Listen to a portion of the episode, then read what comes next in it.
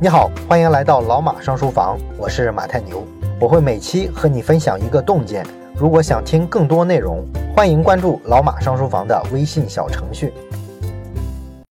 今天我们接着讲日本人为何选择了战争。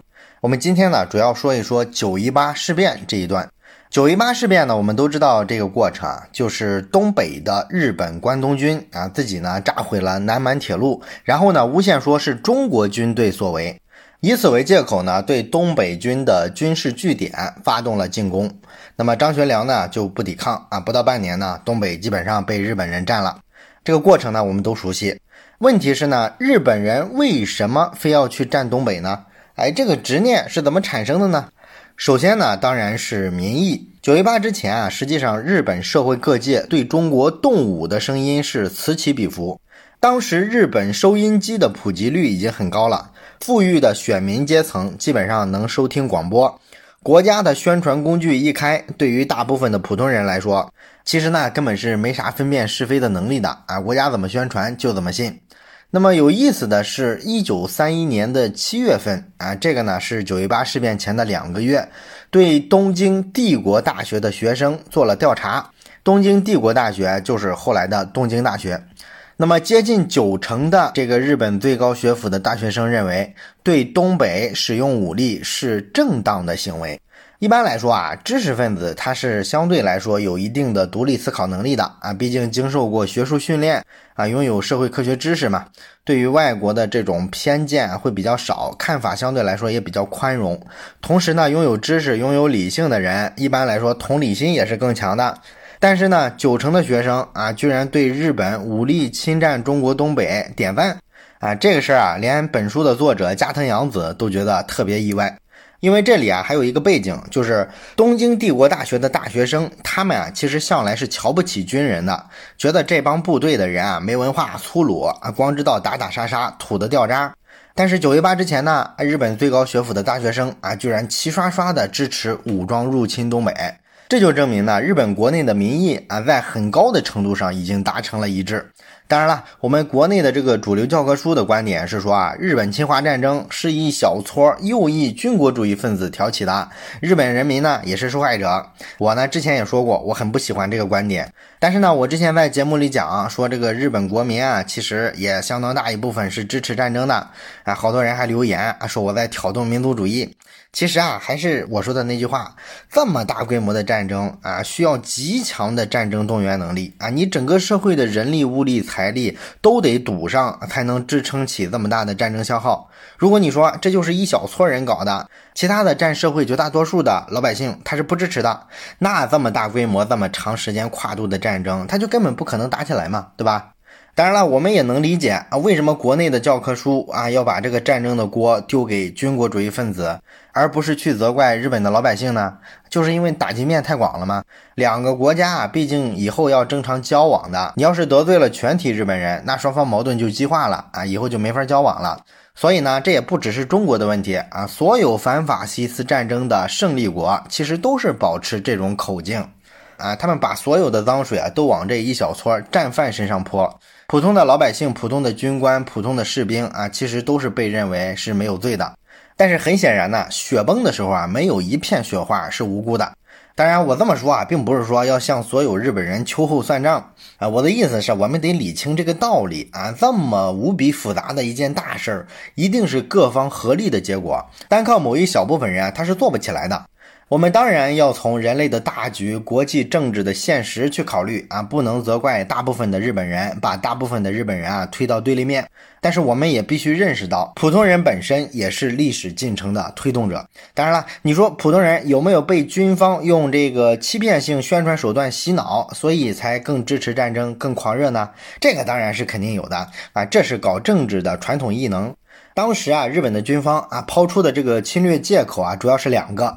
一个呢是说中国侵害了日本的权益，啊，日俄战争之后呢，日本跟俄国在东北就划定了各自的势力范围，北边呢归俄国，南边呢归日本。那么这个划分呢是他们日俄双方啊签了一个条约就完事儿了，完全没有通知清政府，更谈不上去商量了。这就相当于说，你的两个邻居跑到你家里来啊，两人一合计，一个抱走了你的电视，一个抱走了你的冰箱，但是没有人跟你打招呼。所以说呢，这个清政府啊，自始至终啊，一直不承认日本在东北的特权。啊，当初我就没同意俄国人有这个特权，俄国人硬抢的，然后你又从他手里抢过来，你还说这个东西是合法的啊，我当然不乐意了。而日本呢也很强硬啊，就说这就是我跟俄国商量好的，你无权提出异议啊，就是这么流氓。后来呢，清政府被推翻了，北洋政府时期呢，日本又提出来说禁止中国建设和日方占据的南满铁路平行的铁路线。啊，这个意思呢，就是说他要垄断这个方向的铁路运输啊，不许中国跟他竞争。那么，因为中方跟日方啊根本就没有达成协议，所以呢，张学良啊就在东北修铁路了啊，这个也是合理合法的。而日本呢，就在发动九一八事变之前，在日本的国内啊散布消息说中国不履行跟日本的条约，导致呢侵害了日本在东北的权益啊。这么一说呢，日本国内啊群情激愤啊，各个社会阶层的人啊很多都开始支。持对中国动武，所以日本军方呢用欺骗的手段给社会各阶层洗脑。日本军方制造的第二个借口就是东北是日本的生命线。散布这个言论的主要是关东军的参谋总长石原莞尔啊，咱们历史书上都讲过这个人是吧？这个石原莞尔呢曾经到德国留过学，在德国留学期间啊，他就去研究啊德国一战为什么战败了。啊，研究完了，他认为呢，德国战败的原因啊，是因为德国没有清楚的认识到，一战并不是一场啊能够通过短期决战就能决出胜负的歼灭战，而是一场长期持久的消耗战。所以打消耗战最重要的就是给养能力啊，也就是说，你要在承受经济封锁的前提下坚持作战好多年。于是呢，这个石原莞尔呢就回日本之后宣扬说啊，日本跟美国矛盾很大，早晚会大打出手。然后呢，取代了沙俄的苏联跟日本啊，矛盾也很大啊。从战略空间上，大家都想控制亚洲，控制中国，所以说早晚也要大打出手。那要赢得跟这两个国家的战争，就得考虑长期作战，而要长期作战呢，就得有资源。日本本土是不行的，什么玩意儿都没有，所以说必须把中国的东北拿下，以中国为根据地啊，对抗美苏两个国家。这样呢，日本才有资本跟美苏两个国家打一场持久战，对抗个二十年、三十年的啊，否则的话根本就没法打。所以石原说啊，东北就是日本人的生命线。那么这个说法在日本国内啊接受度还很高，得到了各个精英阶层的支持，包括日本的财政部门。日本财政部门啊原先是不支持打仗的，因为打仗要花很多钱啊。当时日本遭遇了一九二九年的金融危机啊，被打击的很惨，政府手里啊没啥钱。啊，所以石原的这个说法啊，说打仗啊不需要日本自己花钱，你拿下中国啊，靠中国补给就行了。哎，这个好啊，日本政府啊就不那么反对战争了。另外呢，军方还挺会收买日本的农民的。在金融危机之后呢，日本的农民几乎都破产了，所以他们对政府啊特别不满意。军方呢就开了好多的空头支票啊，去给这个农民洗脑，说这个解决困局的办法就是拿下中国东北啊，拿下来之后啊，我们日子就好过了。所以呢，在九一八之前啊，日本国内啊，对于侵略中国啊，不能说达成了百分之百的共识吧，但至少这个支持面已经非常广泛了，非常有群众基础。那么当时唯一能限制日本侵华的日本国内的力量，就是日本的政府内阁啊。日本当时的内阁呢，主张通过外交手段解决中日之间的争端啊。当时的首相就是外交系统出身的。但是呢，日本军队啊有这个下课上的传统，在东北的关东军就提前动手了啊，完了呢还把朝鲜的日军啊调到东北去啊，这就是准备开战的意思。这些事儿啊都没有经过内阁的同意啊，当然是违法的。那么内阁发现这事儿成了既定事实之后呢，就做了一个特别暧昧的决定。一方面呢谴责说你这个军方啊怎么能不听命令呢？啊，你这么干会引起国际联盟的关注。国联一关注，那国际舆论肯定影响不好吧？啊，导致我们在外交上很被动。另一方面呢，啊，他又同意拨付军费给到军方，让军方继续开展军事活动。那么你看啊，本来这里是有转机的。如果内阁谴责完军方之后还拒绝拨付军费，那么关东军的参谋总长啊就得引咎辞职了。可能这场战争啊就打不起来了但是呢，有这么两个因素啊，导致内阁没敢强力的压制军方。一个就是日本的几个政坛的元老给内阁施压，肯定是有些支持军方的保守势力嘛。另一个原因啊，就是九一八事变之前和之后啊，这个日本右翼的军国主义势力啊，发动了两次政变啊，虽然说都没有成功，但是呢，让日本的政客啊，天天活在恐惧里。啊，你这些军国主义分子疯起来，连政府都要推翻啊，连政客都要去刺杀，那谁敢挡他们，是吧？所以啊，最后啊，这个内阁啊，就算是屈服了。而中国国内呢，当时的蒋介石正在围剿红军，对于东北被日本人占领这事儿呢，他的选择是去国联上诉。那么他为什么不直接去跟日本人对话，而是选择到国联去求助呢？日本人的这个分析啊很有意思啊。日本人认为蒋介石有三层考虑啊，一层考虑啊就是这事儿你通过国联来解决，可以给日本制造一些国际舆论压力。因为日本吞并了东北，首先是国际法上是不合法的，当然更重要的是列强也不满意他独霸东北啊，尤其是英美这样的国家。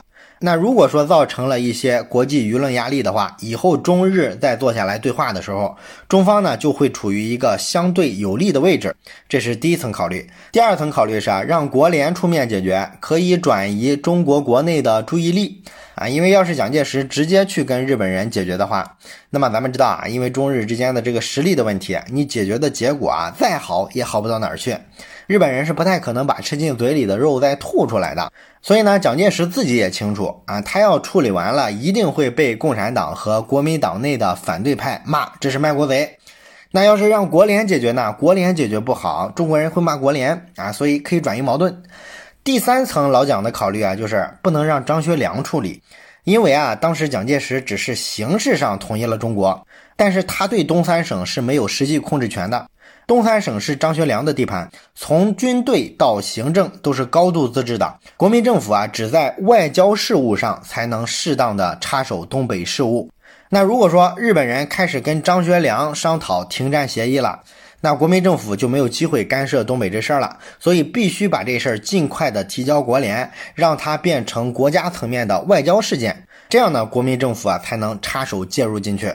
哎，张学良呢也不好说什么了。大概呢是这三层考虑。那么这个争端呢提交给国联之后啊，英国人的态度就很有意思了啊，毕竟当时还是英国人主导国联嘛。那会儿呢，欧洲的德国啊，在被一战制裁之后啊，三十年代已经崛起了，在欧洲跟英国很对立啊，矛盾很重啊。英国人啊，应该说对付德国都自顾不暇啊，所以他们还是很希望日本啊，你在东亚维持好这个秩序。他还是用得着日本的，所以说呢，就主张对日友好。至于说中国人提的要求嘛，英国人的回复是啊，不要老想着靠别人啊，这个就赤裸裸的打脸了中国，是吧？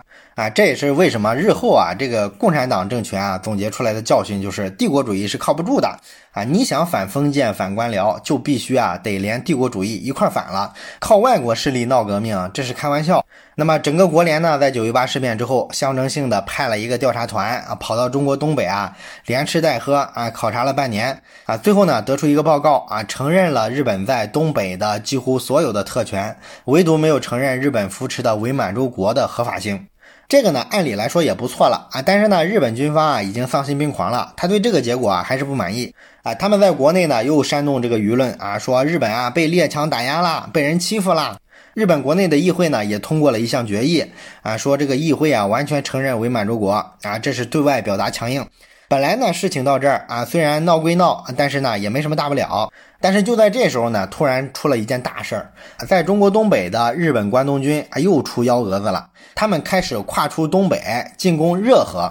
那么这件事儿为什么是一件大事呢？因为它触犯了国联的一条规定啊。这条规定啊，就是说国联啊，在调查和调停期间的时候。双方啊就不能有军事行动了，你否则的话，这不是无视国联的权威吗？是吧？如果一个国家胆敢这么搞的话，那就会成为国联全体成员国的敌人。这个日本军人啊，没啥文化啊，他不懂这个，比较粗鲁蛮干。但是日本内阁可懂啊啊，内阁一看就急了，是吧？你们这帮猪队友，这不是找死吗？你要把所有的列强都得罪干净啊，还是怎么着？这样下去啊，日本一定会被国联经济制裁，并且被踢出成员国的序列。那么为了不让日本啊在国际上这么丢人啊，日本的内阁呢就宣布主动退出了国联。那么退出国联之后的日本呢，其实在中国啊算是消停了几年。实际上从一九三一年九一八事变之后到一九三五年之前，这期间的中日冲突的规模啊还是比较有限的。当然了，我们也都知道哈，日本这时候呢可能正在蓄力啊，为一九三七年卢沟桥事变之后全面侵华做准备。那么这期节目的最后呢，我想说一说胡适这个人，这是我们讲的这本日本人写的书里啊特别提到的一段。作者加藤洋子啊还是挺尊重胡适的，他认为啊胡适是一个有眼界的人。那么胡适呢当时提了一个对日本的理论啊，这个理论呢叫做日本切腹，中国借错。那我们都知道啊，日本人这个切腹自尽的时候啊，都得有一个借错人啊。借错人是起什么作用呢？就是这个切腹的人啊，剖腹自尽之后啊，他不会马上死吗？这个借错人呢，就在背后啊，给他一刀啊，把他这个头砍下来，不让他死得太痛苦。那胡适这个理论是什么意思呢？他就是说啊，中国只有借助美国跟苏联的力量，才能摆脱对日作战的困境。当时胡适就看出来说，美苏未来必然会成为两个超级大国，而日本人呢也知道这事儿，所以说日本人一定要赶在美苏变得那么强之前和中国开战，把中国先拿下来，作为未来日本跟美苏开战的一个根据地。而当下的美苏呢，不会为了中国得罪日本啊，因为他们国内啊各有一堆问题还没解决完啊，国家还没强大起来。而中国呢，想破解困局的关键就是得想办法把美苏拖入战场。你怎么把它拖进这个战场呢？首先就是中国必须在战场上正面迎战日本。刚才我们说了，一直到一九三五年之前，中国和日本啊也没有发生大规模的像样的战斗。从张学良到国民政府啊都是不抵抗的政策。但是胡适认为呢，从今以后啊，中国是不能再逃避了，即便要付出极大的牺牲，也必须坚持抗战。因为只有坚持抗战，苦战几年，你才能啊把这个日本人拖住。也只有跟日本人正面对抗，日本人的这个军力啊才会投入越来越多。投入越来越多之后呢，日本人啊会把中国的整个的东部地区可能都打下来，把长江沿线封锁，把港口占领。而这些事儿呢，才会真正动到欧美国家的利益。欧美国家在中国当时是有很多企业、有很多侨民的。那么为了保护这些利益呢，他可能就得派兵过来。这样呢，跟日本人啊矛盾就越来越重，擦枪走火的可能就越来越多。另外呢，中国战线长啊，日本为了打幅员辽阔的中国，必然大量的陆军要南下。一南下之后呢，东北这边啊就空虚了，对苏联来说呢，就有可乘之机。这样呢，美苏啊早晚会介入到中国战场，那日本就必败啊。所以胡适才说啊，日本侵略中国相当于是剖腹，而中国呢最终会当借错人，砍下日本人的脑袋。